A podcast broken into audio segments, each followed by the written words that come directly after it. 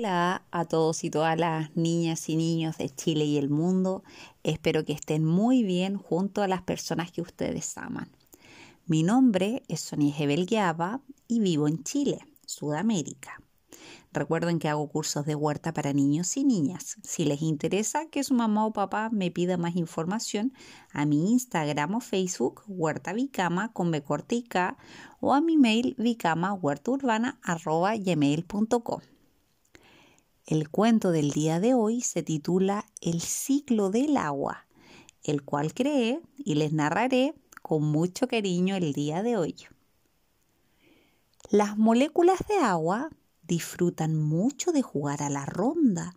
Se toman de la mano y se mueven de un lugar a otro.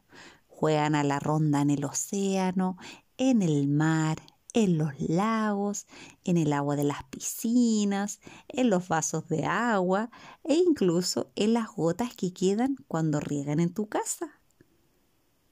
Cuando el sol las alcanza con su agradable calor, muchas de ellas ya no quieren seguir jugando a la ronda y se sueltan de las manos, pudiendo ahora volar libres por el aire en un viaje llamado evaporación.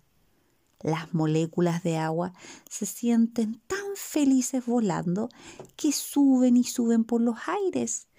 Pero muy arriba en el cielo hace mucho frío Así que las moléculas de agua se juntan para sentir calor, como cuando tú abrazas a tu mamá o tu papá y te sientes abrigadito o abrigadita.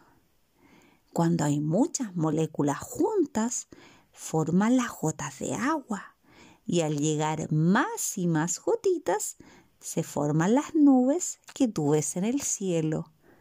Ese gran abrazo de las gotas de agua se llama condensación. Cuando son demasiadas moléculas abrazándose, se vuelven muy pesadas y no pueden mantenerse todas juntas dentro de la nube.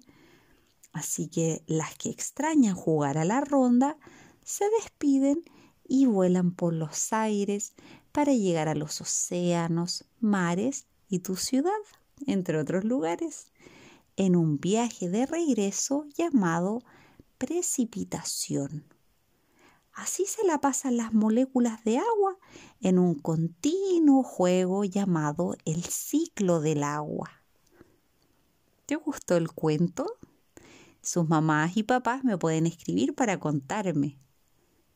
Es muy importante que cuidemos el agua para que las moléculas puedan seguir jugando.